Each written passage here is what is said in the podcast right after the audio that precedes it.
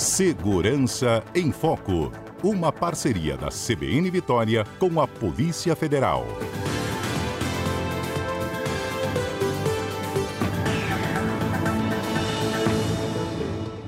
alguns meses, a gente conversou aqui mesmo no Segurança em Foco, né, sobre o trabalho da Polícia Federal de treino, né, de animais que ajudam muito na identificação e no encontro também de drogas, né?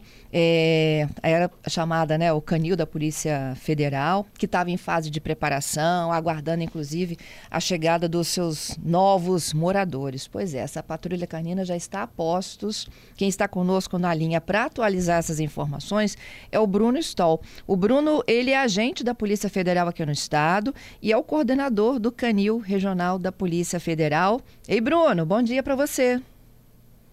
Bom dia, Fernanda. Bom dia, ouvinte CBN. Tudo bom? Bruno, naquela época havia uma expectativa, né, de que vocês tivessem a sua própria patrulha canina, né? A gente brincando aqui, fazendo uma brincadeira uhum. com um desenho animado. E já temos então a Kira e o Wolf. Isso aí, isso aí. Eles chegaram aí, já estão já estão atuando aqui com a gente. E o que eu posso falar deles já inicialmente é que a Kira é um pastor alemão né, de dois anos. O Wolf, ele é um pastor alemão belga malinois. É uma raça que tem sido empregada mundialmente, é uma raça mais utilizada no serviço policial atualmente. E também tem dois anos, todos os dois têm dois anos. Como eles foram escolhidos, Bruno? É, esses cães, eles nasceram lá no canil da PF, lá em Brasília, uhum. e foram uhum. treinados desde filhote né? E agora é, eu e outro colega, o Faustino, que estávamos lá no curso, para fazer essa adaptação e formação do binômio, que a gente chama, né? E aí é quando a gente é, escolhe, eles escolhem a gente também, né? A, o cão que vai atuar diretamente com, com o policial. Uhum. E aí é formado esse, esse link aí do binômio com, com o cão, e aí a gente traz o cão para cá para começar a atuar. É assim que funciona. Quem te escolheu, Bruno? Kira ou Wolf? O meu é o Wolf. explica pra gente assim, é essa relação, né? É, de como que é essa escolha. Você tem que ter uma afinidade com o animal, não é isso? Para que ele seja um isso, bom parceiro. Isso. isso. Tem a questão é, é técnica, né? Porque é, depende do, do, a estatura do policial, o porte do policial com o cão, né? Não, pode ser um cão muito grande um, uma mulher, por exemplo, pequena, né? É, tem a questão da atuação do cão, os ambientes que o cão vai atuar, se, o, se, se a região que ele vai possui aeroporto, possui porto, são, são características diferentes de um cão que, por exemplo, vai para um, uma fronteira, é, é, Mato Grosso do Sul, por exemplo, vai atuar mais na estrada, aí eles analisam essas questões técnicas como também é, é, essa questão emocional do cão, né? Às vezes o cão que, que você acredita que é o melhor, mas o cão ele não, não, não se adapta muito ao seu estilo, à sua personalidade. Então você, eles já direcionam para que para para juntar essa, esse, essas todas as características, né, para poder formar um binômio perfeito, vamos uhum. dizer. E as características daqui do Espírito Santo? Bom, é, aqui a gente tem que ter. É, o Wolf é um cão de porte maior, é um cão que vai atuar muito bem é, num porto, numa área é, do aeroporto também. Mas o Akira, ela, é um, um pastor alemão de porte médio, já, já bem menor que o Wolf, então é, acaba que ela consegue conciliar um mais, mais minuciosa para determinadas situações onde tem muitos passageiros então a gente acabou optando até por essa, essa dupla, um, que um complemente o outro, entendeu? São dois cães bem, bem complementares aí na sua atuação. Vai ser, com certeza, vai ser vai ser uma equipe muito, muito forte aqui. A Kira deve ser mais delicada, não, Bruno? É, exato. Para ela circular exato, entre é, passageiros, é. ela tem que ser dócil, não? é verdade. Não, na verdade, questão, questão é, de, de adaptação com pessoas, assim, eles são muito, todos dois, são muito dóceis. Isso aí é, é pré-requisito para um cão policial dentro da Polícia Federal, né? Porque é, o cão de faro ele tem que ser totalmente dócil, ele não pode ter agressividade nenhuma. Se ele tiver qualquer nível de agressividade, ele já é eliminado durante a adaptação dele lá, entendeu? Porque uhum. isso aí é, é pré-requisito mesmo. Entendido. Agora, Bruno, e o dia a dia de vocês, né? Agora são só vocês dois, os dois agentes que cuidam desses dois animais.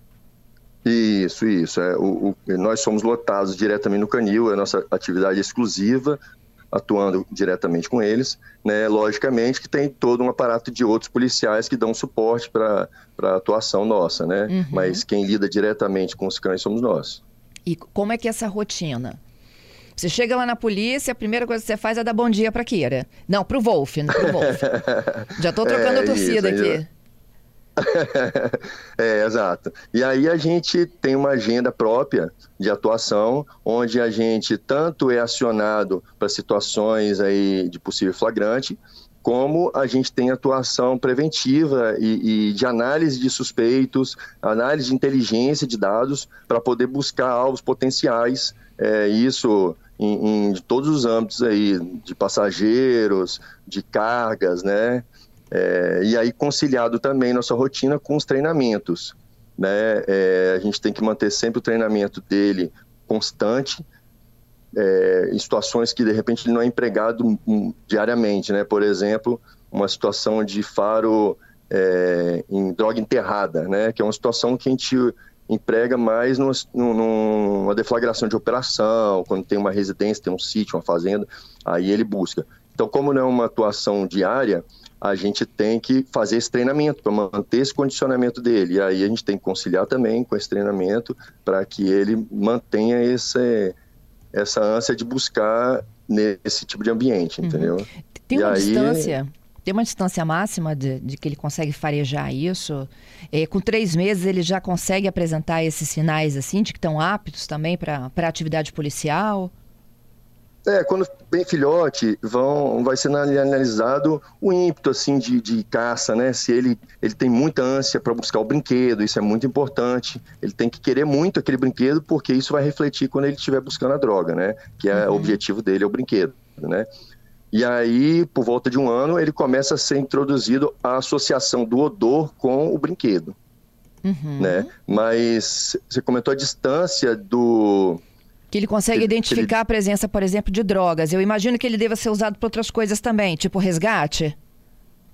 Não, não. Esses cães são específicos para detecção de drogas. Tá. Isso. Mas a questão de distância é muito relativa. Não dá para a gente precisar, porque depende da quantidade de droga, depende da, da forma que está embalado. Então, na verdade, isso o que determina é o quanto de odor está exalando. Né? É, quanto mais tempo a droga está embalada, mais odor vai, vai exalar, porque ele começa a fermentar, a gerar gases ali, então o odor exala também. Então tem muitas variações, mas eu, eu digo que o faro dele é dos cães é muito apurado, né? Para você ter uma ideia, é, o cão ele tem mais de 200 milhões de células olfativas, enquanto o homem ele tem por volta de 5 milhões. Então ele consegue identificar até um, um usuário, ele, ele não discrimina a, a, quantidade de odor. Se tiver pouco, se tiver muito, ele vai indicar. Então, ele, se, se uma droga já esteve num, num depósito, às vezes ele pode encontrar o depósito, não tem nada lá, mas ele, ele identifica que o odor estava ali já, quer dizer, já passou droga ali. Então, Puxa o faro realmente é muito apurado, é muito apurado. E aí, ó, enterrado, como você citou o exemplo, né? A que já tenha passado pelo local. E essa situação nossa aqui dos cascos de navio também, eles conseguem? É, é, um, é um trabalho que conta com a ajuda deles? É, o casco do navio, eles colocam a caixa de mar, que é submersa, né, embaixo do navio, né? Então, eles não conseguem atuar nesse sentido mas a, a droga continua sendo, sendo utilizado os containers. É, recentemente tem aparecido muito drogas até no próprio cais com imãs, colocam em, em locais de difícil acesso, e aí o cão auxilia muito. Né? Na verdade, é, todos esses modais aí marítimos, eles eles nunca deixam de existir, eles só vão variando para tentar dificultar o trabalho policial, né? Mas o cão continua sendo excelente ferramenta no, no, nesse âmbito marítimo aí uhum. e, e, portuário. É, o Felipe, nosso ouvinte, está perguntando, Bruno, qual o grau de segurança deles é, farejarem substâncias que são tóxicas? Não, na verdade, é... por exemplo, quando ele ele está buscando uma droga, é, antes da, na verdade, antes de fazer a, a, iniciar a busca com o cão, é feita uma, uma vistoria de segurança. Nós policiais vamos lá identificar objetos que podem até ferir o cão, um vidro, um, um, uma coisa pontiaguda que o cão vai passar rápido ali, pode se machucar. E aí verificar também se não tem um veneno de rato, que o cão pode passar ali e tocar coisa tóxica, como ele citou. Qualquer coisa assim você já retira do ambiente para evitar qualquer acidente com o cão, né? Uhum. E aí durante a busca que você já fez essa vistoria, ele vai buscar em, em ambientes que ele não vai ter o contato direto, né? Porque já foi feita essa vistoria que, que não, não teria contato. Aí vamos dizer, se dentro de um tonel tem um, uma situação tóxica, ele pode. Ele, ele até sentiria o odor, né, pelo, pela capacidade dele, mas não era nada que vai fazer mal para a saúde dele, entendeu? Tá, é, eu acho que é exatamente nisso a questão dele ter o contato, por exemplo, com a cocaína, se isso não faz mal ao animal. Não, sim, não, com a droga, na verdade, ele não tem contato, né? Existe esse mito, achando até, dizem até que, que, que às vezes acreditam né, que o cão ele é viciado, por isso que ele busca. Na verdade, ele em momento nenhum da vida dele ele tem contato direto com a droga, ele ingere droga nenhuma. A né? droga está embalada, que... né, Bruno?